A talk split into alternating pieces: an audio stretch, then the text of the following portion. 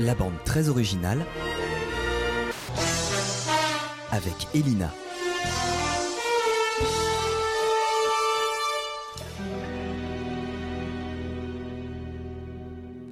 Bonjour à toutes et à tous, on se retrouve aujourd'hui d'une part avec un nouveau jingle et d'autre part avec un sujet qui pourrait être considéré légèrement à la marge du thème de cette chronique, qui est, je le rappelle, les bandes originales de films, puisque nous allons parler aujourd'hui du silence au cinéma.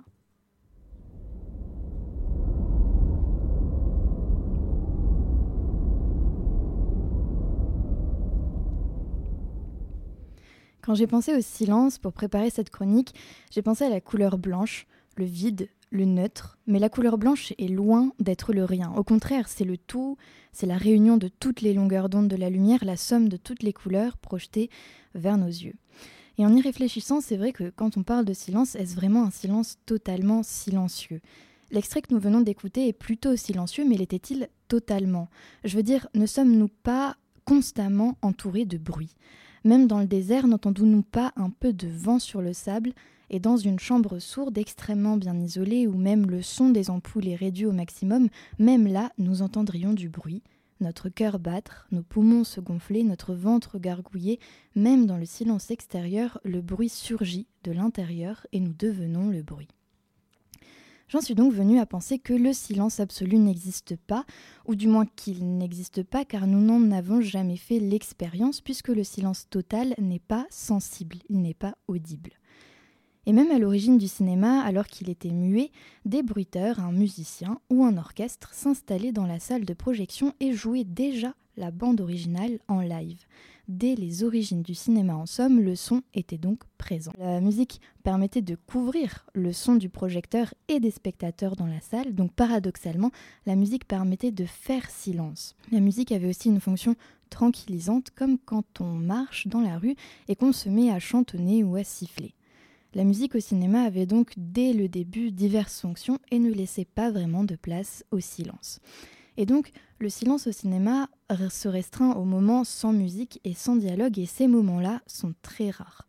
On ne parle pas ici d'un silence total, car il, car il serait inaudible, mais d'un silence fabriqué, artificiel, technique. Un silence sonore, celui d'un filet de thé qui s'écoule au rythme du réveil dans une scène du matin, le tic-tac sec répété d'une pendule dans une scène de tension, ou bien le silence face aux extraterrestres dans Rencontre du troisième type, après les voyages incessants des scientifiques qui échangent en mille langues dans le bruit et la confusion. Et si le silence aiguise le désir de voir, qu'il donne donc plus de place aux images, et qu'il est révélateur de l'atmosphère émotionnelle d'une scène, un silence pesant, léger, méprisant, émouvant, paisible ou brusque, pourquoi a-t-on si peur de lui? Pourquoi même à la radio le blanc est-il banni? Le silence, c'est pourtant le bruit de la réflexion, c'est le doute, l'hésitation, c'est l'authenticité.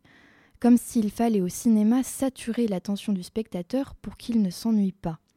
Mais trop de musique, trop de paroles, ne serait-ce pas révélateur d'un manque de contenu ou d'une forme de mépris envers le spectateur qui ne serait pas capable de rester attentif plus d'une heure et demie devant des images s'il n'y a pas de musique pour lui tenir la main? La surutilisation de la musique la rend stérile. Dans ces cas-là, elle est présente simplement pour divertir, masquer, cacher, couvrir, comme une nappe musicale. Lorsque la bande sonore est saturée, c'est que le réalisateur a cherché l'homogénéité. Car le silence introduit de l'hétérogène, de l'étrange, du différent. Il confronte le spectateur à une expérience qui n'est pas prise en charge par l'image et par l'histoire, le silence confronte le spectateur en fait au raisonnement que les images ont en lui, parce que le cinéma permet de porter un regard sur soi. Mais il ne serait pas complètement faux de penser que le silence au cinéma est une anomalie. En fait, devant une photo, le silence ne nous dérange pas. La photographie accepte le silence, elle est figée visuellement, alors elle peut être figée auditivement. Ce qui est donc dérangeant, c'est le mouvement en silence. Et c'est ce que raconte Maxime Gorky, un écrivain russe du 20e, 19e, 20e siècle, lorsqu'il voit pour la première fois des images monochromatiques et silencieuses au cinéma. Voilà ce qu'il écrit en 1896. Et tout cela se passe sans bruit, en silence. Cela est si étrange. On n'entend ni les roues contre la chaussée, ni les bruissements des pas, ni les conversations, rien. Pas une note de cette symphonie complexe qui accompagne toujours les mouvements des hommes. Sans bruit, Le feuillage gris cendre des arbres s'agite dans le vent et les silhouettes grises des hommes pareilles à des ombres glissent en silence à la surface du sol gris, comme frappés d'une malédiction et condamnés cruellement au silence, privés de toutes les nuances, de tous les coloris de la vie.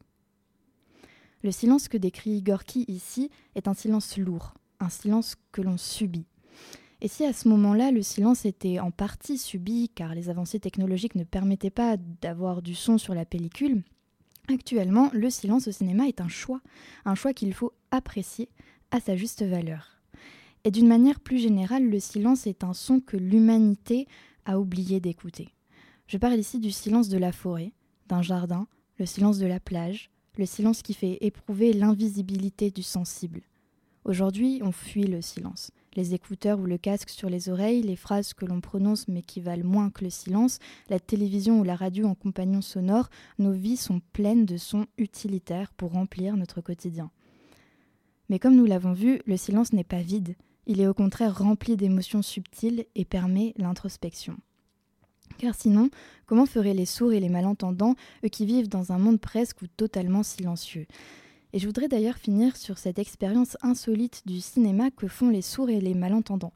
Certains films français, sous-titrés en français, proposent des informations complémentaires sous la forme d'un code couleur. Quand les sous-titres sont blancs, c'est que les personnages présents à l'écran s'expriment. Le jaune, c'est pour ceux qui sont hors champ. Le rouge indique les bruits de pas, de vent, etc.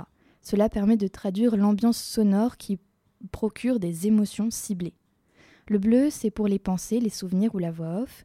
Le vert pour les expressions en langue étrangère. Et le magenta indique une ambiance musicale. Toutes ces informations paraissent évidentes pour une personne entendante, mais si elles ne sont pas signifiées à l'écran, l'expérience du cinéma est beaucoup moins riche pour ceux qui ne les perçoivent pas. Alors apprécier les bandes originales des films, c'est faire honneur à Louis, dont tout le monde ne dispose pas de la même manière, mais selon moi, davantage que la musique au cinéma, c'est le silence qui est rendu inaccessible.